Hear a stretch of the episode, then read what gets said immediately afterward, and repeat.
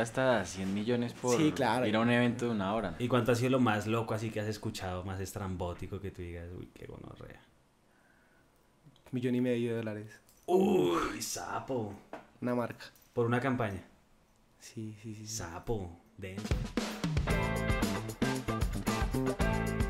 Un episodio más, un episodio nuevo. Hoy tenemos un invitado muy especial. Eh, estamos con el mono. Mono, bienvenido, por favor. Ay, muchísimas gracias. Conocido. ¿Para qué los traje?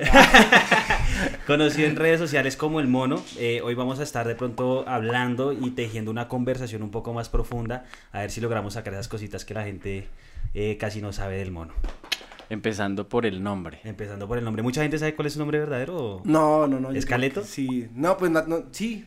Pues como que me di a conocer como el mono y muy pocas personas. Aparte que no es tan común, pues el Jesse aquí en Colombia no es tan común. Aquí el Jesse lo asocian es con el Jesse Uribe que decía Jesse Uribe, usted. exacto. Exacto. Hasta, hasta antes de que saliera con Jesse Pinkman. Jesse Ah. Pinkman de la serie de Breaking Bad. Venga, Breaking ¿y hay Bad. segundo nombre? Uy, con... Ay, se pueden decir groserías. Ah. Sí hay, pero ese sí me lo reservo. No, ok, mentira- ok. ok. Mentiras que no es muy raro, es muy raro. Y le han dicho el mono siempre, me imagino. El obvio, mono. Obvio. Me El imagino mono que por, siempre. por las facciones. Sí, por lo negro que es, Desde bueno. de, pa, desde niño y mono, siempre me han dicho desde niño. Y un día como que cuando iba a crear, digo, "¿Qué? ¿cómo, ¿cómo le pongo? Y yo, no, pues pongámosle el mono. y así se quedó. Y así se quedó. ¿Hace cuánto estás en redes sociales? Uf, en redes sociales como desde el 2016, o sea, como ocho años. Ok, sí, un poquito, como siete, siete, seis años creo. 2016, sí, siete años. Ok, ya llevas bastante tiempo. Ahorita estábamos hablando atrás de cámaras y queremos que, digamos, profundizar un poquito más en eso. Y el hecho de que, de que eres actor de profesión, ¿no? O sea, lo estudiaste. Sí, yo empecé, a- yo estudié artes como en el 2009. Terminé como en el 2012 y mi primer proyecto en televisión, no mentiras, yo no, no, 2013 no alcancé a terminar la carrera porque me salió un proyecto en televisión bastante interesante. Me faltó un mes para terminar la carrera, Ok, o sea, ¿Cómo que... así? O sea, le faltó un mes para terminar. para graduarme. ¿Y qué pasó? Pues me salió un proyecto, era un antagónico de una novela para Televisa y pues yo, o sea, me faltaba un mes literal y le dije al profesor, pero el profesor no me quería tanto. Le dije como, güey, me salió este proyecto y hablé, o sea, toda la producción se ajustaron como, no, usted está estudiando, todo bien, le vamos a ayudar en lo que más podamos. Y hermano, hermano, No se dio. no me la dio y perdí el semestre, pero dije, pues marica, o sea, me- o sea, esto no es una oportunidad que salga todos los días, yo puedo terminar la carrera cuando se me dé la gana. Claro. Finalmente no la terminé, ya después. Bueno. Televisa es un medio de comunicación muy importante en México. ¿Cómo usted logró vincularse con Televisa? Fue, fue por medio de una productora colombiana que era RTI en ese momento. Era un proyecto de RTI para Televisa y Caracol, luego se hacía en Caracol. O sea, usted lleva en el medio, o bueno, duró en el medio audiovisual más o menos cuánto tiempo. Desde el 2000, eh, como tres años haciendo cositas, sí, por ahí tres, cuatro años haciendo... Ok. Ese, Sí. ese es un punto interesante. O sea, antes de todo lo que ha sucedido en redes sociales, estuvo, o sea, su vida iba más enfocada era a la televisión. A la televisión, claro. Las redes empezaron a salir y yo como que decía como, no, no, no, no, no, soy capaz de hacer redes. Ok. ¿Y la actuación, por qué? ¿Por qué la actuación? Pasa algo muy, muy chistoso y es que, Todo lo- toda la familia le dice, ay, va a ser actor. sí, claro, sí. Ay, ¿de qué va a vivir? ¿De qué va a vivir? Digo, bueno, sí, al principio era ese como, ¿usted qué? Ah, estudia algo, ah, estudia algo de verdad, eso era lo que me decían al principio, estudia algo de verdad. Eh, cuando, es, cuando era niño, una señora se enamoró de mí, pero es que era como, ¿estoy muy lejos? Un suave. Eh, ¿Me escuchan bien? Eh, o sea, yo no me acuerdo, o sea, tendría como ocho años más o menos, una señora enamoradísima de mí y ella como que tenía que ver con el medio y dijo como, hey, le dijo a mis papás, ¿por qué no lo, lo meten al, tema de la televisión? Yo tengo las conexiones. Después me enteré que la señora como que hacía extras y demás, como que tenía una agencia de extras. y fue como las primeras cosas que hice, como a los ocho años me puso a hacer cosas en, en, en padres e hijos. Ok. Yo soy- ¿Cuál Sí. papel hizo? Uy, ¿qué No, no, era, era como un extra y Ok. eso a mí me quedó esa inquietud y yo, hey, qué chévere. Y ya después nos fuimos de Bogotá y yo decía como, hey, yo tengo que algún día hacer esto. Aparte que lo que les comentaba, el tema de los chistes y esa vaina, como que siempre tuve esa gracia entre mis amigos. Entonces yo lo asociaba como, hey, yo soy bueno para esto, para la... Ya cuando empecé a... O sea, ¿a usted le pasa lo que les pasa a los de, que hacen stand-up? Que Ah, bueno, usted es comediante, cuéntese un chiste. Cuéntese un chiste, nada, cuando empecé a estudiar. A ver, llore. Ah, Actué. Y yo, bueno, págueme, no mentira. Era, sí, como que esa inquietud de yo decía, ay, yo hago sentir bien a los panas, chévere, yo soy bueno para esta vaina, pero no, ya cuando empecé a estudiarlo como tal, ya, uy, no, eso es otra vuelta. Denso. Pero sí, fue una experiencia muy bacana. ¿Y qué fue lo que lo hizo cambiar de estar como enfocado a cine y televisión a redes sociales? ¿Una situación en especial? Sí, un poco lo que les contaba a ellos ahorita. La- las redes empezaron a coger fuerza, ¿no? Entonces, uno, ah, pues Diego, un pana con el que yo vivo hoy en día, él se metió a YouTube y empezó a hacer cosas en YouTube. Y fue como de los primeros youtubers, o sea, estaba con este pelado, con Mario Ruiz, con Sebastián Villalobos, con todos los pelados que empezaron, él empezó con ellos. Entonces yo veía esa vaina como, ay, marica, les está yendo bien. Y yo conocí a uno de ellos que, pues lo vi, lo tenía muy presente por, por este pana que se llama Paisado Blog. Yo lo veía a él como parchando ahí. Y como a los dos años de, de, de este boom de las redes fue que yo fui a, a, a Corferias, una feria del libro. Y yo vi al pana allá, marica, parecía Maluma, güey. O sea, un reguero de peladitas ahí. Yo, Fotos, autógrafos. Sí, o sea, y tenía un estaño, una locura. Y yo, yo, ay, como re, este man es el parcerito. O sea, no, no es, no es que hayamos sido amigos, sino que yo lo tenía presente por el parcero con el que yo vivo en día. Yo, ay, marica, este es el pana de mi amigo y vea lo que ya lograban dos años después. Entonces yo como que le pregunté a este man, hey, weón, ¿y las redes qué? Y dijo, no, esto es una locura. Me mostraba cosas que había hecho, que había hecho en México. Y dijo, marica, vamos allá y eso mierda, somos rockstar, weón. Entonces yo decía, no, pero es que qué gonorrea uno ponerse a hacer redes después de yo haber estudiado cierta cantidad de, de artes y demás y todo lo que le inculcan a uno los maestros. Hay maestros que odian la televisión, es como, eso es un asco, usted haga teatro, ta, ta. Y yo no, o sea, no va a hacer televisión, sino va a hacer redes, güey, donde todo era, en ese momento los youtubers daban como, como cringe, recién empezaron, ¿no? Hay algunos que todavía dan cringe, ¿no? Sí, sí, sí. y entonces, cuando vi esa vaina como que me generó la inquietud. y un día yo como que no sabía qué hacer con mi vida. Y esto es, esto es otra cosa muy loca. Yo no sabía qué hacer con mi vida. Yo tendría por ahí 21 años. Yo, marica, ¿yo qué voy a hacer? ¿Por dónde voy a agarrar? Y pagué un curso de los que uno en, en redes de, de aprender a invertir en la bolsa y chimbadas Ok, así. ok. Y dije, marica, me voy a buscar la plata por donde sea, porque ¿de dónde voy a vivir si no me sale televisión? Y el man me hizo una pregunta muy fuerte, weón. Me dijo como, si yo le regalo un millón de dólares, ¿usted qué los hace? ¿Usted qué haría si yo le regalo un millón de dólares? Yo, No, mentira, si Me se los regalo no, si se los presto y me los tiene que devolver en un Ah, año. Uy, en un año. Eso, es- eso, eso aplica para una parábola, ¿no? Está el que prefiere guardarlos, esperar un año y devolvérselos. Está el que prefiere arriesgarlo todo y, Y ganar. y y ver qué pasa. Sí, ¿qué haría usted? ¿Cuál es usted? Bueno, yo, no sé, yo, Uy, está Para devolverlos en un año, o sea. yo cojo la mitad, un- una mitad la guardo por si acaso, por si voto el resto, le digo, marica, le tengo la mitad. y lo otro lo invierto, no sé en qué, pero de Ok. pronto sale algo. Ok. Yo creo que me iría con las bienes raíces, tal vez. Yo le dije tal cual, yo no, pues yo invierto y pues compro casas y, y ta, ta, ta, y en últimas pues ahí están. Y el man me dijo, no le presto ni chimba, y yo, ah. Ah, ¿cómo La cagamos. El man, sí, la cagamos, viejo, yo como que, ah. Yo dije, no, papi, le dije la respuesta del millón, yo, me los va a prestar. Y me dice, no le presto nada, usted tiene que invertir en lo que usted hace, o sea, tan, y yo, uy, sí, digo, si eso es lo que a usted le gusta, ahí va a haber resultados, de lo contrario va a ser muy difícil, entonces como que empezó ahí a cuestionarme, ¿usted por qué no se mete a las redes? El man me dice, yo vendo cursos y demás y me va muy bien, pero mi mayor fuente de ingresos es YouTube. Dijo, yo me clono en YouTube, o sea, yo estoy durmiendo y estoy generando plata en YouTube. Y yo. Entonces el man me generó esa vaina y me dice como, eh, métase a las redes, o sea, usted es actor, usted puede hacer cosas para redes y las va a monetizar y no tiene que estar dependiendo de que lo llamen a un casting, de no sé qué. Y ahí me quedó esa vaina, me quedó esa vaina y las tocaba final, fue una vez que me llamaron para una película, yo pasé como tres filtros, supuestamente iba a ser uno de los protagonistas y se lo ganó otro pelado que tenía muchos más seguidores y yo Ey, como, ¿Qué película es? es, es una de las del paseo, no me acuerdo exactamente cuál, pero fue una de esas. Esas las dirige Dago García. Y yo, marica, me frustré. Ya después me dijeron, como no, es que el pana se los llevó porque tenía mucho más seguidores y ustedes saben qué tal. Y yo, uff. O sea, después de haberse ganado el casting, de ya tener el sí, Como los tres primeros filtros que ya era como, o sea, estaban confirmando y. le después dijeron, me no, vamos con otro porque tiene números y usted no. Exacto. Pues no, no me dijeron así directamente como ellos, sino mi manager fue como, mi amor, la verdad fue por esto y esto. Y yo, uff. Loco, y ahí fue cuando usted dijo, no, entonces vamos Sí, para a las redes redes. de, de cabeza. Y empecé y con pena y todo. Y los primeros videos era como, será, no sé qué. y- Venga, ¿y los primeros videos de qué eran? ¿Eran comedia o...? Sí, sí, sí, los primeros, de hecho, Este proyecto del mono es como mi tercer proyecto y es cuando decido independizarme. Porque yo empecé con... Éramos cinco pelados. Era uno que hoy en día es, uno, es mi mejor amigo, una novia que yo tenía en ese momento y otros dos panas. Entonces, mi novia en ese momento eh, trabajaba con los panas, trabajaban en un restaurante como actores, entonces no tenían mucho tiempo. Empezamos un video, de hecho en estos días lo vi, por ahí está todavía rondando en YouTube y tiene como casi 4 millones de reproducciones. y fue como el primer video que subimos, o sea, hubiera sido un hit. fue una parodia de Titanic. Ok. Como 4 millones de reproducciones. Y éramos los cinco, pero era muy difícil. Lo que hablábamos, coordinar como cinco personas y sobre todo tres que mantenían muy ocupados. Mierda. Entonces, un sorbito un sorbito. ¿cierto? Sí, Sí, es que refresca, hablé de mi novia ya hace años. y- Sí, yo, yo creo que fue eso, se la, se la atravesó una novia por ahí.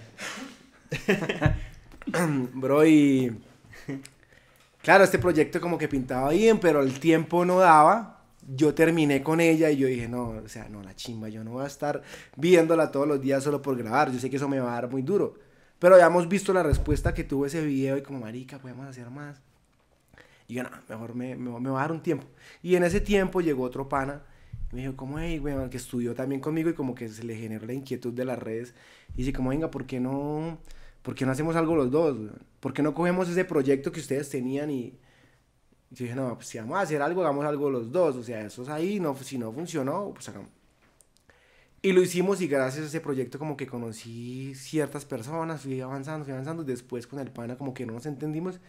Y dije, no, a la verga, lo voy a hacer solo. weón. Si no, si siempre va a estar esperando a alguien, va a ser más difícil. Es que hay, hay dos puntos importantes que quiero tocar. El primero es que si bien hacer las cosas en grupo, digamos que sería más fácil, más visibilidad, más cabezas piensan, igualmente a la final hacer un grupo para redes sociales es difícil, ¿no? Es complejo. El tema de los egos, que si a uno le va mejor que al otro, eso es cabrón. Y creo que eso lo has vivido bastante Claro. en todo lo que has hecho. Sí, exacto. En este proceso me he aliado con muchas personas, o sea, he, he- he grabado con muchas personas y en los egos, o cuando no son los egos, es personas que de pronto tienen todas las ganas, pero están empezando y como no ven plata ya, entonces se desaniman, entonces sí es bastante complejo, o sea, crear un grupo que se mantenga firme, porque sí, puede que se mantenga firme y crezcan, pero ya después empiezan a pesar muchas vainas, ¿no? Pueden ser los egos, pueden ser los tiempos, entonces es bastante complejo el tema. Sí, eso sí. ¿Cuál que- es la clave para lograr esa unión que puede que dé frutos más adelante? La clave para lo no. Yo creo que lo importante es uno encontrarse y grabar o lo que sea con personas antes que influenciadores. Yo siento que este, este medio está lleno de mucho ego y es, es muy triste. Porque pues a la final pues que weón, somos huevones que hacemos videos y ya, ¿me entiendes? Hay gente realmente muy tesa y si hablamos, no sé, de temas de dinero o lo que sea, que no son tan agrandados como muchos influenciadores. A mí me choca, yo realmente yo no me relaciono con tantos influenciadores muchas veces es por eso porque uno se, se va como... Y ojalá que estén pegados, güey. O sea, ojalá que estén como en su momento y ya no creen en nadie, güey. O sea, Mm. pueden ir el presidente como, venga, vamos a parchar. Es como, no, o sea, estoy pegado, ahorita no. ¿Sí me entiendes? Es una gonorrea. ¿Cuáles son esas personas que usted considera ejemplos de consistencia en las redes sociales? No tiene que ser colombiano para no meterlo en problemas. O sea, que se mantienen y que yo diga como este man la rompe. La rompe, la tiene clara, es mi referente, tal vez.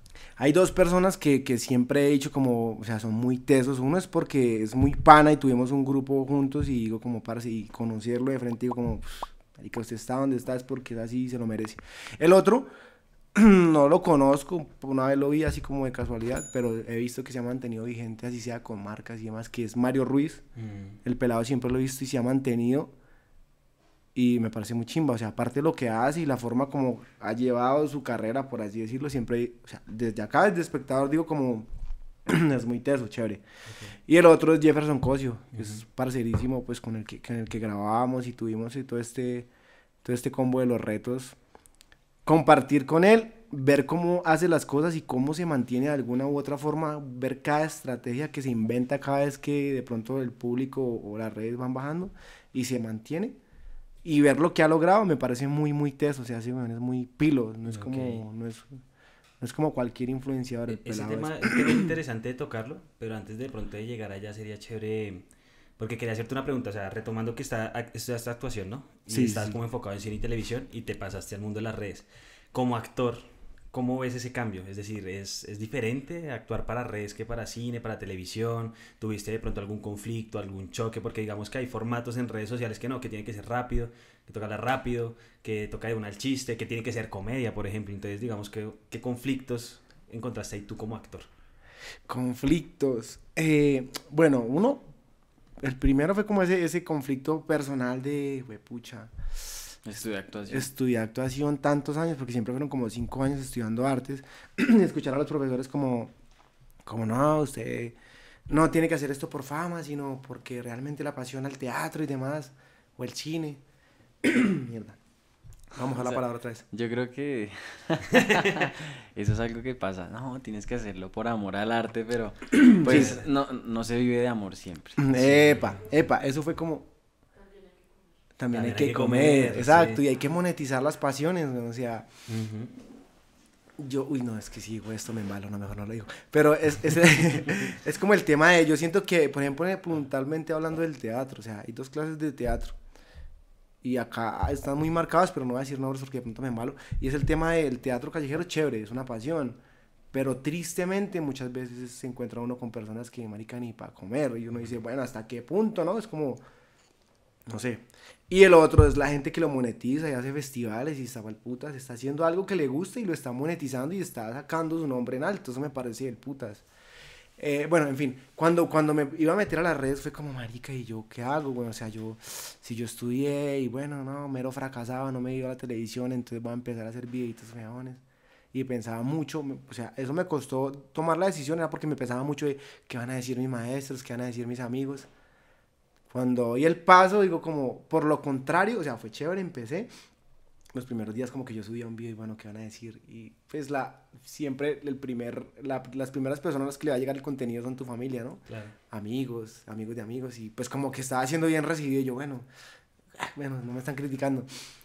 Y por lo contrario, en vez de como de obstáculos o cosas que me haya encontrado, fue como que la actuación me sirvió mucho, ¿no? Eh, pues para soltarme y no tenerle miedo a una cámara o a un celular, sino ser yo. Yo quiero que nos botes un consejo o un tip desde tu experiencia? Porque siento que, bueno, a lo largo del tiempo a los actores les pasa, ¿no? El tema de la rosca, que si no tienes rosca no entras al casting, que, y más en cine y televisión. Y se conflictúan mucho por el tema de hacer videos para redes. Y creo que ahorita es como una nueva ola que muchos actores están metiendo al tema de hacer contenido para redes. Sí, y se están metiendo con todas. Exacto, pero aún así hay muchos actores que tienen miedo a dar ese paso, o actrices. Eh, ¿Tú qué consejo darías para, para esas personas que tienen miedo a hacer ese, ese cambio?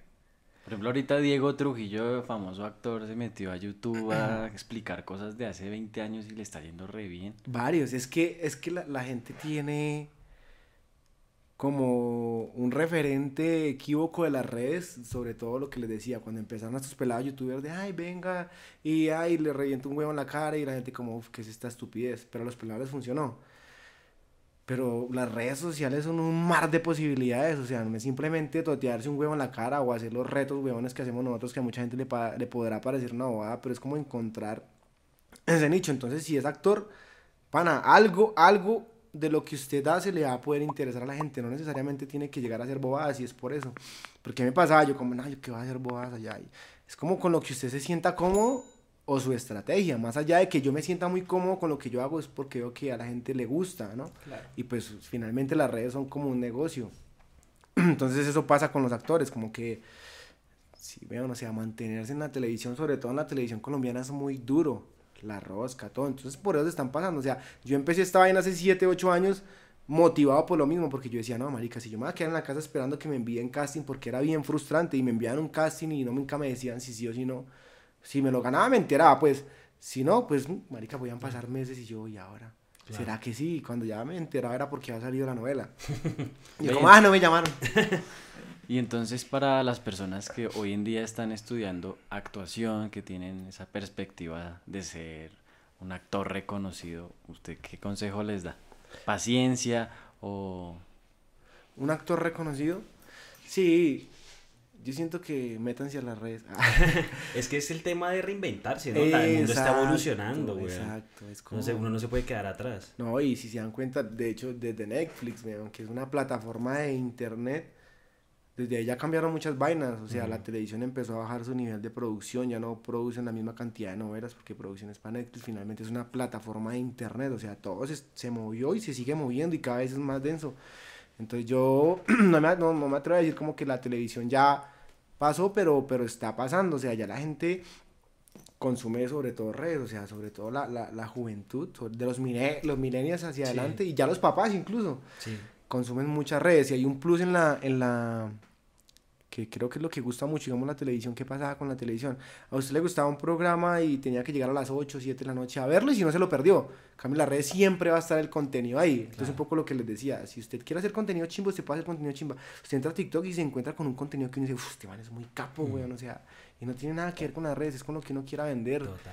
y uno lo puede monetizar, o sea, hoy en día me atrevo a decir que casi todas están pagando Mm. se puede hacer dinero de una forma muy pues, breve, o bueno, no tan breve, pero a punta de estrategias y camellándole, pero como les decía, va a depender de uno, Claro. no de un tercero, que si la rosca, que si me cayó bien, que si es lindo, que si me lo dio, ¿sí me entiendes? Sí, sí, total, total. Vos hablabas ahorita de Jefferson Cosio. ¿Qué inspiró él en usted que hoy en día usted atesora? ¿O qué enseñanzas rescatas de lo que viste con él? ¿O él es una persona en redes y de pronto en persona es otro, otro sujeto? Hay algo, y, lo digo abiertamente porque él lo dice, que es diferente a cómo se ve en redes, y es que él es un poco introvertido. O sea, podemos estar aquí parchando y el weón siempre está en su celular. Pero, pero, pero sí es un poco mucho lo que es en redes. O sea, el weón es así, súper irreverente, súper pilo, súper. Sí, súper como de, de salir adelante, pues, como un paisa. Eso, eso es muy real. Lo único es eso, pero de resto sí es como se ve en redes. Eh, que atesoro mucho, Uy, creo que le aprendí muchas cosas, sobre todo, y que todavía sigo cuestionándome mucho, como este marica, este marica decía eso. o sea, eh, es, el man está donde está es porque se lo ha ganado y porque en serio es, es muy pilo, weón. Inteligente, o sea, uno habla con el man y es una persona que le puede dominar a uno varios temas, no es como, ah, simplemente hago videos y ya, y un golpe de suerte me puso, sí, también un poquito, se le viralizaron ciertos videos, pero los aprovechó tiene algo que la- siempre le has mirado mucho y es la disciplina. O sea, ese marica es muy disciplinado y siempre está haciendo cosas. Sí, ese weón, desde su cuerpo, uno nota una persona disciplinada en su cuerpo. Ese marica, nosotros nos íbamos de fiesta incluso con él. Y no sé, de 3, 4 de la mañana llegábamos a la casa, fiestas, a dormir y al otro día 11, 12 del día quedamos para hacer. Y uno se levantaba y veía las historias y el marica a las 7 de la mañana ya estaba haciendo ejercicio. ¿Sí me entiendes? Este tipo de cosas marcan la diferencia. Y- eso me- bueno, ¿y eso no puede ser también una obsesión? de pronto obsesión con su éxito, un refugio, nunca, nunca hemos entendido, pero de que le trabaja durísimo, le trabaja durísimo a, a- a todo en general, o sea, como les digo, desde su cuerpo hasta sus redes, su forma de, de ver la vida, siempre está aprendiendo cosas nuevas. Em, eso, la disciplina, lo otro, ver esta vuelta como negocio, o sea, uno habla con él y él dice, no, a mí no me gustan las redes, esto es una mierda, yo quiero ser cantante, pero gracias a esto he logrado X o Y y encontré un camino acá, entonces lo vi como negocio, igual que Joan, el cuñado de él. Dice como, marica, Joan no tenía nada que ver con redes hasta que en pandemia como que los cogió la crisis y Cosio le dice como, venga, vámonos a vivir a mi casa y hagamos Hagámosle. contenido. ahí es donde Joan como que, uy, como rea, bueno, hagámosle porque pues no hay más opción. Joan tiene un hijo en ese momento. Y él dice, yo lo hice como negocio, weón. Como negocio se metió y, y hoy en día están muy bien parados. Y eso es como... Pero, pero ven, una pregunta. O sea, saliendo de pronto un, un poquito de ese tema y enfocándonos un poquito más en tu trayectoria, porque tú también has logrado un montón de cosas y, y veo que llevas tiempo y, y tiempo trabajando y pues eso da sus, sus frutos, su cosecha. Eh, tú eres de Bogotá, ¿cierto? Soy de Bogotá. Tú eres de Bogotá, pero viviste en Medellín cuánto tiempo? Como casi dos años. Casi dos años. Casi dos años. ¿Y por qué tomaste la decisión de irte y ahora regresas a Bogotá? Cuando recién empezamos a hacer los retos, vuelvo y vea, Jeff, pues Cosio y la, todos ellos vivían en, en Chía. Nosotros vivíamos acá en Bogotá. Y empezamos, armamos el convito, empezamos a grabar, empezamos a crecer y como que todo empezó a tomar un rumbo chévere en Chía. O sea, nosotros íbamos mucho a Chía a grabar. Y empieza como a tener cierto boom y ahí es cuando Cosio decide irse a Medellín, que porque había comprado una casa. Bueno, por algo se fue a Medellín. Entonces, pues ya no estábamos grabando con él. Giovanni y Cintia también tenían como ganas de irse. Nosotros empezamos a bajar casi que cada ocho días a Medellín. cada ocho días y, y pues obviamente gaste plata en pasajes y una cosa y tiempo y demás. Y un día dijimos como, pues marica, en vez de estar aquí cada ocho días en Bogotá, prácticamente no estamos haciendo nada, estamos generando el contenido acá en Medellín, pues vengámonos a vivir a Medellín. Y ahí fue donde tomamos la decisión con todo el combo. Yo vivía aquí con dos amigos y dijimos como, vámonos todos para allá. Nos fuimos y como a los seis, siete meses se fue Joan y Cintia también a vivir allá. Entonces empezamos a crear, a crear contenido, empezamos a crecer y todo fue muy bacano, o sea, como que fue ese crecimiento súper rápido eh, ya llegó un punto donde crecimos tanto que cada uno empezó como a hacer sus cosas por su lado. Sobre todo ellos, porque pues obviamente ellos nos llevan una ventaja, ellos, ellos tres nos llevan una ventaja pues, grandísima en redes, entonces obviamente el, el, crecimiento se les nota mucho más a ellos. Entonces ya las ocupaciones, los viajes, eh, mis amigos también, como que no la, o yo me la venía a Bogotá seguido, o el otro también, y como que ya grabar era muy jodido, coordinar los tiempos era muy jodido. Y llegó un punto que yo dije, pues mi familia está en, en Bogotá. Yo estoy acá, casi no estábamos grabando, pues no, marica, yo me devuelvo. Me devuelvo, exacto. Y pues no, prefiero ir a hacer mis proyectos allá, a ver qué sale. Y ahí es cuando decido, hace como 6, 7, como 8 meses. ¿Ya llevas 8 meses acá en Bogotá? Muchos meses. Uy, hasta ahora me lo desayuno. Yo pensé que era más cortico. Pensé Sí, que era no, es que el tiempo está pasando rapidísimo. O sea, Ok. Para mí es como dos, pero si me pongo a hacer cuentas, y como 8 meses. Y acá, acá, pero igualmente, digamos, allá tienen un grupo en Medellín, ¿sí o qué? Ajá. Y te vienes para acá a Bogotá, pero acá en Bogotá también tienes un grupo. Acá tengo un grupo que es con los panas que vivo. Ok, ¿y cómo, cómo es eso? O sea, ¿viven en una casa y crean contenido todos los días? ¿O cómo son las dinámicas? ¿Cómo funciona ahí? Como una casa de estudio hacia el estilo. Algo así. sí, cuando, cuando yo me fui a volver a, de Medellín, yo dije, bueno, pero ¿y qué? Y en Bogotá pues tengo varios panas, pero no todos se dedican al contenido. Y de yo la casualidad, que es con un pana que estoy viviendo, que, él estaba, es- que fue con los que les digo que empezó con los youtubers y demás. Él se va retirado de las redes, o sea, lleva como cuatro años. Y estaba en Estados Unidos. Y le dije, como, hey, bro, me voy a volver, quiero hacer esto y esto. ¿Se anima? Y él dijo, uy, marica, pero es irme para Bogotá. Y yo, pues hagámosle a ver qué pasa. Igual, pues ya tengo mis redes ahí. Y me copió y nos vinimos. Y después con mi hermano también lo metí, lo fui, me le he venido metiendo al tema de las redes. Eh, él también estudió actuación, pero pues yo le decía como, no, pues, pero métase más bien acá, que es un poquito más fácil, o pues no fácil, realmente no es fácil, sino depende más de nosotros. Eh, empezamos a crear contenido, hace poco se vinieron otros dos panas que también crean contenido y fue como, pues hagámoslo aquí, entre todos nos ayudamos y todos vamos a crecer, simplemente estar haciendo y ya. Ok, ¿ya cuánto llevan viviendo en esa casa, pues? Eh, sí, como siete meses. Yo vine hace ocho meses, pero estuve como un mes ahí como volando, como en un Airbnb, como bueno, ¿dónde me voy a ir? ¿Qué voy a hacer?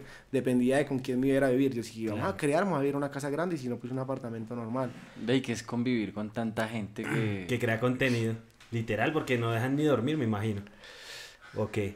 Eh, atrás se ríen, se ríen. no, no, no. eh, acá en Bogotá ha sido más tranqui el tema. Sí, como que ponemos ciertos, no, no parámetros, sino nos organizamos como, bueno, vamos a grabar esto, sí, de una y ponemos como ideas y listo, grabémoslo. No es como que todo el tiempo estemos haciendo bromas y nada, porque aquí el contenido se dedicaba más como a los retos, sketch, porque no todos hacemos lo mismo. En Medellín sí era un poquito más denso, como fue, pucha, uno, eso era un reality, uno durmiendo y llegaba alguien a chimbear y pues un aguante, sí. Claro. O uno tomando y lo grababan, o videos que nunca debieron haberse grabado. pero allá, acá sí es un poquito más tranqui, es más Ah, pero, pero otra- acabas de nombrar dos cosas. Una cosa es retos y otra cosa son bromas. bromas. ¿Te cansaste de hacer bromas o...? No, no, eventualmente las hago por ahí. Muy... De hecho, de hecho, en Medellín no hacía tanto, pues sí, como que para historias y jodía por ahí, pero siempre nuestro enfoque fueron los retos. De pronto la gente nos relacionaba mucho con el tema de las bromas porque Cosio y ellos sí jodían mucho con las bromas. Pero nosotros puntualmente el combo era retos. Acá sí como que he hecho una que otra broma. Pero es más como el tema de los retos. Y, y mirando acá hacia futuro, ¿cómo quieres evolucionar tu contenido? ¿Cómo quiero evolucionarlo? Yo soy muy de escuchar las tendencias, las plataformas, la, la audiencia. Y yo les decía, yo empecé con, con haciendo video sketch, ¿no? Eh, La comedia, de con qué se siente identificado. Después de eso pasamos a los retos, y los retos y bromas.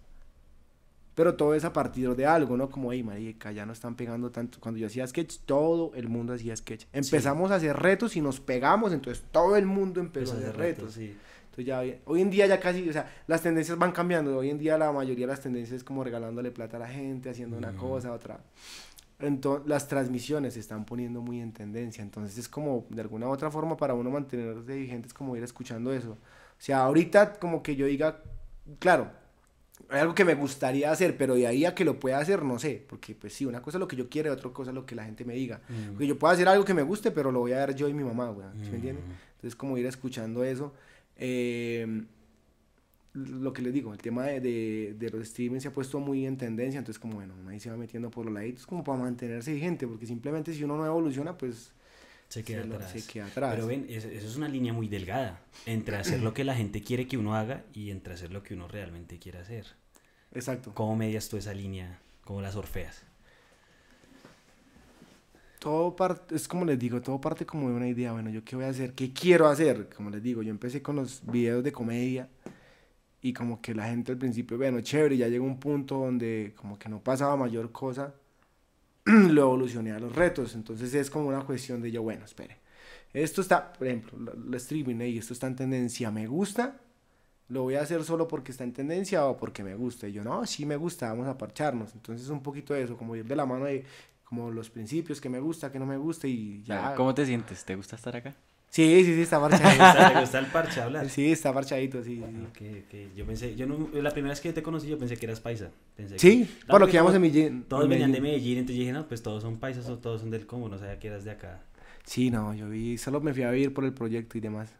Ok. Pero, pero sí, mucha gente cree que somos de allá, pero no. Pues No. nací acá. Ya bueno, te nota el hablado paisa. No, sí, no, a veces sí se le sale uno por ahí, pero sobre todo cuando vivía allá. Y es muy chistoso porque los rolos le decían, uy, usted está hablando muy paisa. y yo como, no, y, y, y allá los panas son como, uy, usted habla muy rolo. Y yo, no, y sí, sí, se habla muy... Entonces era como al fin que... pero Ve, sí. y también te quería preguntar, en cuanto a la creación de contenido, ¿cómo ves Bogotá versus Medellín? Uf. Bogotá es una plaza muy difícil. Es muy compleja, bro, desde, o sea, lo que lo que aparente lo que aparenta ser un plus se vuelve un contra, que es que sea tan grande, ¿no?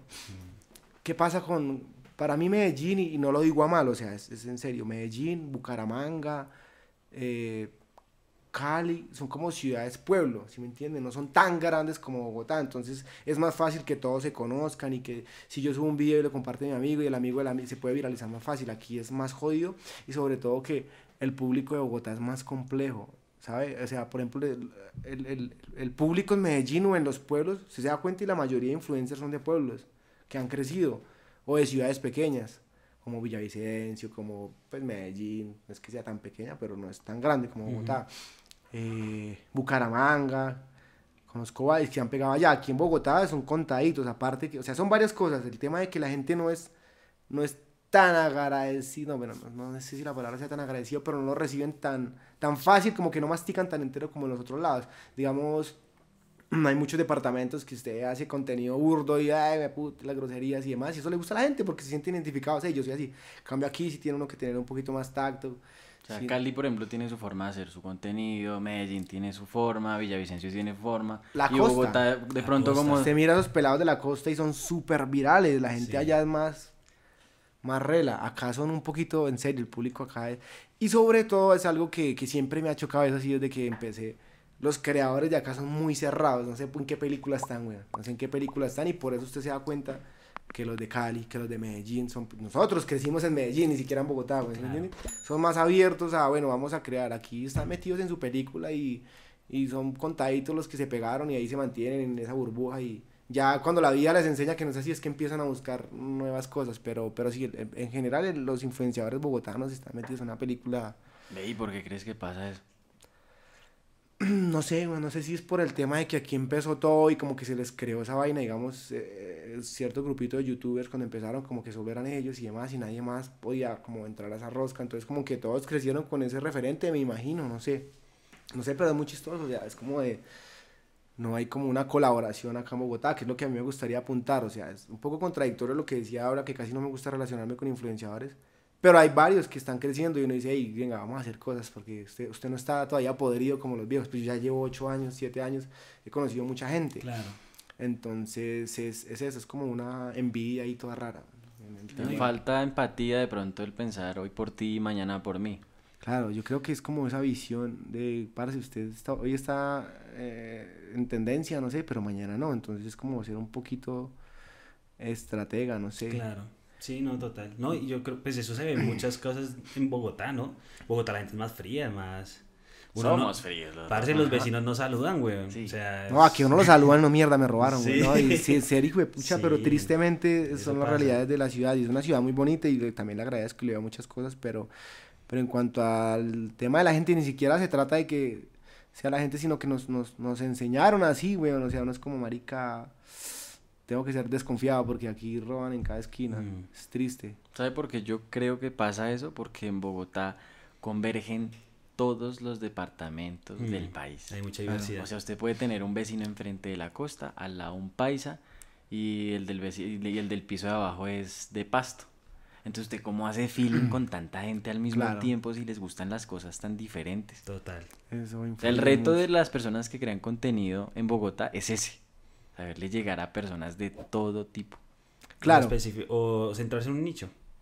O centrarse en un nicho. Sí, claro, no es como que sea imposible, pero es más jodido más el público jodido. bogotano y lo confirmé cuando, cuando me vine a Bogotá, o sea, el, el tema de haber venido a esta ciudad, obviamente eh, se me notó en, en- en estadísticas y demás, y fue como, uff, mierda, claro, es- ya empecé a analizar bien el tema, a estudiarlo otra vez, y darme cuenta de eso fue como, marica, sí, es que es otro público totalmente diferente al público paisa, al público costeño, al público... Es, es muy diferente, güey. Pero ya, ya hablamos de públicos y de creadores. ¿Y cómo ves tú Bogotá versus Medellín en el tema de las marcas? De las marcas. Bueno, ahí está. Bogotá es un... pues, es- aquí están la mayoría de marcas grandísimas. Entonces creo que en ese, en ese sentido viene siendo un plus. Mm, hay marcas muy grandes. Incluso nosotros estando en Medellín nos contrataban muchas marcas de acá a Bogotá. Entonces yo creo que Medellín, claro, hay mu- en- en Medellín tiene algo chévere y es que hay muchos emprendimientos que les va muy bien. No son una marca grande, pero están empezando y, y tienen un bien. flujo de dinero interesante que le pueden pagar a uno y lo pueden contratar y uno tiene como cierto flujo de trabajo allá. Chévere por ese lado, pero en Bogotá, digamos, hablando puntualmente de marcas grandes, creo que es, es un plus bastante. Y entrando un poquito en incidencias, eh, una pregunta un poco más atrevida. ¿Cuánto ha sido lo máximo que te han pagado a ti por una campaña? Por una campaña. mm, no mucho, bueno, no mucho para lo que sé que se puede, no, no sé, como. Por una campaña por ahí como 20 millones. ¿no? Ok. No, pero es plata. Ah, pero como, pues es que, es que, es- por eso digo, o sea, yo las cifras que dicen influenciadores como, uy, venga, enséñeme. Hay, hay gente que cobra hasta 100 millones por Sí, claro. ir a un evento de una hora. ¿Y cuánto ha sido lo más loco así que has escuchado, más estrambótico que tú digas, uy, qué gonorrea? Millón y medio de dólares. Uy, sapo. Una marca. Por una campaña. Sí, sí, sí. sí. Sapo. Denso, denso, denso. Exacto, pero sigo 20 millones, claro, para la gente a pie y para los como marica. O sea, yo cuando entré a esta vuelta, yo. ¿Cuándo me va a ganar 20 millones? No, pues claro. Pero a comparación de las cosas que uno ha visto, es como, no, marica, eso es un pelo del culo. Sí. Esos son los famosos chistes del mono. Literal. Están buenos, están buenos. Sí, bro, eso es como...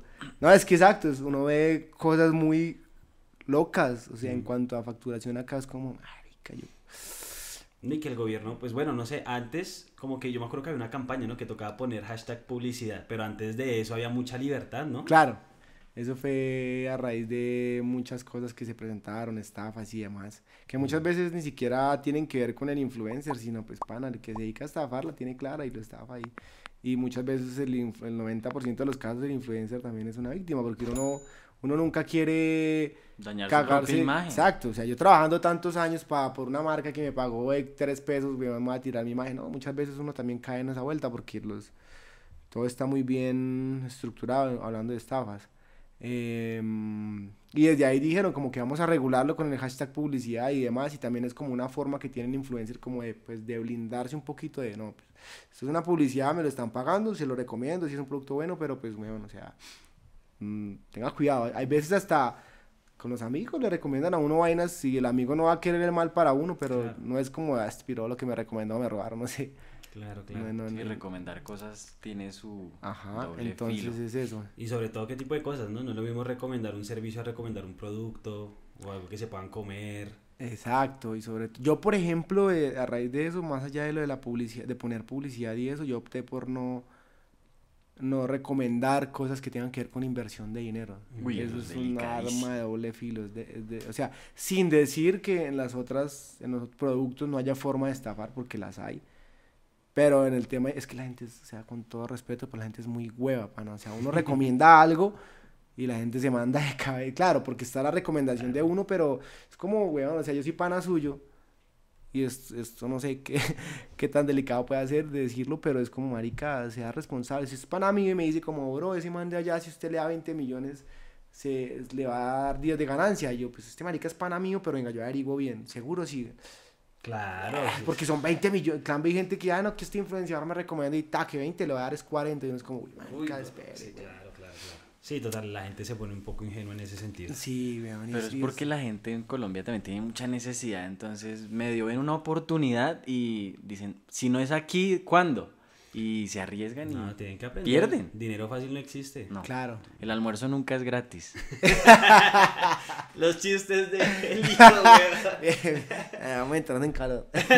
Sí, sí. Sí, eso es un tema denso. Entonces desde ahí fue que empezaron a regular que la publicidad, que- pero igual se siguen viendo casos y se seguirán viendo porque lo que les digo, un estafador o es personas que se dedican a eso tienen la capacidad de enredarlo. O sea, a mí me pasó un cacharro, par cacharros, de hecho, o sea, después de la primera dije, no más, y llegó otra persona y lo enredan a uno y papeles y todo, y usted dice, no, pues sí, todo está en orden, weón. Sí, entiende, uno es como, hagámoslo, y después pasa esa mierda y uno es como, puta. Ve, ¿por qué pasa eso tanto con los influenciadores o con la gente que crea contenido? Yo digo, si es algo que pasa tanto, ¿por qué no se consiguen asesoría jurídica? Páguenle a un abogado recién graduado y les ahorra un montón de problemas. ha pasado, o sea, hoy en día ya uno tiene más en cuenta esas vainas, ¿no? Pero recién es que fue, fue no es como que pase todos los días, pero un momentico, a- un par, no sé, como un año atrás, que, que se puso de moda, pues, como que los, los estafadores vieron como, marica, estos manes mueven X cantidad, por ahí fue. Y uno veía todo legalmente bien, ¿sabes? O sea, como que sí, todo está en orden y demás, no era como que uno pues porque uno ya llevaba años trabajando con marcas y nunca había pasado ese tipo de cosas. Creo que fue hasta que los estafadores vieron ese potencial y que cayó el primer, ay, por aquí, mientras caía, mientras hacían el escándalo aquí, otros estaban cayendo y fue una, no es que hoy en día sí, sigue, sigue habiéndolos, ya uno se cuida más en ese tipo de cosas. O sea, todo fue nuevo para, para todos, incluso hasta para los, para los mismos seguidores. O sea, yo estoy seguro que por más que sea el influenciador que más ame, si le recomienda algo, los mentiras, lo es que lo siguen haciendo, pero pero piensan ya un se la piensan un más. poquito más. O sea, realmente fue muy, algo muy nuevo y, y a raíz de esos golpes fue como, uy, ¿no? tampoco fue como que fueron 10, 20, 30 casos que le pasaron a uno. A mí en especial fueron dos. Y ya en el segundo dije, no, a la verga, o sea, no vuelvo a hacer nada de este tipo de cosas que no, ya sea por una asesoría jurídica o, o hasta es- comprobar si es el caso, uno reunirse con la persona y venga, tal. Hay veces, digamos, una de esas fue porque un pana eh, me dijo como, no, este man yo lo conozco de hace años y es un pana, weón. Yo, bueno, y gracias a ese marica se presentaron meros dolores de cabeza. Es que también es que el hecho de lo que mencionas ahorita, verlo como un negocio, ¿no? En un negocio uno tiene contador, tiene abogado. Claro, Mm. y eso uno va aprendiendo sobre la marcha, igual como cuando se crea con un negocio el primer día no tiene todo eso, o sea, Sí, total. por ley incluso son ciertos meses que se tiene derecho para irse estabilizando. Oye, Pero ya tienes sí. abogado. Sí, sí, sí, ya hay ciertas En este, en este momento ya cuentas con un equipo, pues. Sí, tenemos un equipo precisamente para evitar ese tipo de cosas, o por lo menos gente que está muy disponible a eso, o sea, como ya sean panas o gente, hey, pana, mira, y este caso, tal. Claro. O sea, como que tengo un equipo contratado así para eso, ¿no? Pero sí gente ya capacitada en el tema con los que uno puede contar y demás. Y, y, y, y otra pregunta que te queremos hacer, ya saliendo un poquito del tema. Eh, ¿Te ha ido bien con las mujeres? ¿Cómo te ha sido ese tema? desde Podemos un- recargar eso. Porque ahorita se le metió, se le metió Se algo metió por ahí en la Se me metió un té garganta. extraño en el ojo. Sí, eh, y más con el tema de las redes, ¿no? Que de pronto se te acercan muchas chicas por interés, por querer crecer en redes y demás. ¿Cuáles han sido tus experiencias? Eso debe pasar bastante. Claro, porque de por sí, pues no es un secreto. Hay mujeres que son muy interesadas. Sí, Muchas mujeres son Sí. interesadas. sí. Yo creo que en general no, no me ha ido mal con las mujeres, pues siempre he estado con chicas bien, ¿sabes? Pero en general el tema este de, de- de- del interés y demás sí se vuelve uno un poco más prevenido. Se vuelve uno un poco más prevenido y es que uno, tanto con las amistades como ¿Cómo con lo percibe? Porque Es difícil, es difícil, porque Mm. pues usted puede conocer a una persona y le está mostrando su mejor cara y usted se abre y se parcha. Incluso sigue pasando con los amigos, o sea, amigos y hace poco, o sea, amigos que cuando estábamos en el boom de los de, de nuestro combo eran como, ay papi, ¿dónde lo pongo? ¿Qué hago? Lo que usted quiera. Y no, ay, qué chimba de man. Y cuando se disuelve el combo que empezamos y que hay como que por lo menos no estamos al lado de Cosio o lo que sea, eh, muchos hijos de puta le dan la espalda a uno frenteado, o sea, frenteado es frenteado y uno es como, ay, conorrea, sí, y, y muchas de esas personas que, que uno ayudó, ¿sí me entiende? Como Claro. que, venga, métase acá, hagamos cosas y demás. Eso lo mismo pasa con las mujeres, realmente es una lotería, o sea, uno, si uno conoce una chica bien y a uno le atrae y, y, y uno siente cier- cierta química, pues uno le va a hacer, pero uno no va a saber a ciencia cierta y es, es como muy complejo saber si realmente es interés o qué. O sea, Entonces- aplica también no solo para las mujeres, sino para relaciones. para relaciones interpersonales. Entonces, sí, es eso. En general, como que me ha ido bien. Siempre como que he estado con las chicas que yo quería. pero. El galán. El galán. no. Pues tampoco, pero sí, de alguna u otra forma, como que me he podido permitir eso. La vida me ha premiado por ahí. Ah, Pero venga, eh, a mí me gustaría, bueno, yo creo que ya es momento de, sí, de sacar el libro. este es nuestro, Ah. nuestro, nuestro libro. Porque a mí me gustaría que desde la experiencia que el mono tiene, deje ahí su, su recado. Mire, este libro es interesante porque está lleno de sabiduría ancestral. Le voy a mostrar la sabiduría ancestral. todos los hombres saben de las mujeres. El título es Todo lo que los hombres saben de las mujeres. Vamos a abrir el libro todo lo que los hombres. para mostrar la sabiduría ancestral. Ah, Creo que es la primera persona que va a escribir en este libro, ¿no? No Sí. tenemos ni idea de nada. Sí, el mono va a ser el primero en, El dar, primer la, en dar la puntada aquí. Entonces, déjese un dato interesante que debamos saber de las mujeres para bien o para mal. Déjese ahí un que datico. vamos a Un datillo interesante. Uy, que- Inaugúrelo. Voy a ser el primer autor de este libro, weón. Yo creo que esto es lo que sabemos de las mujeres, weón. Nada. Chimba. A ver, qué. Un dato así como de las mujeres. Uy. Nunca les digas Ah, que, que se calmen. ya, vamos a poner eso. Eso está buenísimo. es que no, amor, tranquila. ¡Estoy tranquila! ya, nunca les digas que se calmen. Y dejé ahí su firmita, eso. Uy, qué letra tan fea. güey. Sí, es, es... Hay que parcharse, hay que parcharse con, con las mujeres. Em, pueden ser, igual, y más allá de las mujeres, como que los seres humanos, y más ahorita con este tema de las redes, es muy complejo llevar una relación, es muy difícil Mm. entenderse, vuelve y juega como pareja o como eh, amigos. Entonces hay que ser como un poco pacientes, tolerantes de parte y parte para que las cosas funcionen. Em, el tema de las redes, ya como pareja, ya como pareja, em, sí se ve a veces un poquito afectado porque uno está como en sus cosas, ya sean viajes, conociendo gente nueva y hay veces uno, eso afecta como, "Ah, no sé qué, ¿y esta vieja quién es? Y resulta que es, pues no sé, una colega o algo así. Eso a veces sí puede llegar a afectar un poco. Más como ya en el tema de pareja, pues. Para conseguirla, sí, tristemente o, afortunadamente puede llegar a, a ser fácil conseguir una pareja en redes, ¿no? Porque pues siempre hay como cierta cantidad de personas que uno conoce y de alguna u otra forma las redes le dan como cierto estatus. Claro. eh, pero de ahí el, el- el dilema es como mierda, si, Sí, sí si vale vale, la la, pena. pena. o no. O me va a poner dos años de psicólogo, weón. Me voy a poner a pagar terapia. Sí, weón, eso es un tema... Ok, bueno, súper. ¿Usted quiere agregar algo más? Ya No, para ir finalizando. Me gustó al final la emotividad, porque eso es algo que a todas las personas nos pasa. Sufrimos por amor, nos va bien, nos va mal. A Pero es gustó, parte fue- de la vida. A mí me gustó mucho fue escuchar la trayectoria. O sea, uno ve a alguien en redes sociales, pero no, tan, no ve lo que hay detrás. Claro, sí, eso pasa mucho. La gente piensa que todos los que nos dedicamos a las redes son unos huevones que Que por tuvimos suerte, y tuvimos, no, es, es de trabajarle durísimo como cualquier trabajo. De hecho, una vez veía a alguien que cuestionaba, creo que era segura, que por, creo que fue un doctor, bueno, o sea, eso fue hace resto, no sé si lo vieron, porque ella se compró una camioneta de no sé cuántos millones Ah, y que un doctor no. Sí, sí, sí. Y yo decía, pana, no, no influye la profesión, influye usted como persona, weón. O sea, Claro. yo estoy seguro que si Jefferson Cocho fuera médico, we puta, sería el médico más pago de Colombia, weón. Es como lo que usted haga. Uno conoce médicos llenos de mucho dinero, como conoce influenciadores que no tienen con qué comer, ¿sí me entiende? Mm, Entonces no depende de la profesión. Al igual que cualquier otra profesión, esto requ- requiere de mucha paciencia, dedicación y demás. Tal vez para muchas personas no sea tan relevante para la sociedad, pero de que hay que meterle, hay que meterle para usted poderse comprar una camioneta de X cantidad de millones, sobre todo mantenerse vigente, es- Claro. es, muy jodido. Bueno, pues es a su público y a su forma de vida. Exacto. Sí. Sí, no es, no es golpe de suerte. No es- Ahora, al final creo que una vez escuché por ahí que sí hay golpes de suerte, pero se dan gracias al trabajo. Exacto, y cómo uno los aprovecha. O sea, uno, por ejemplo, la de Pa Colombia.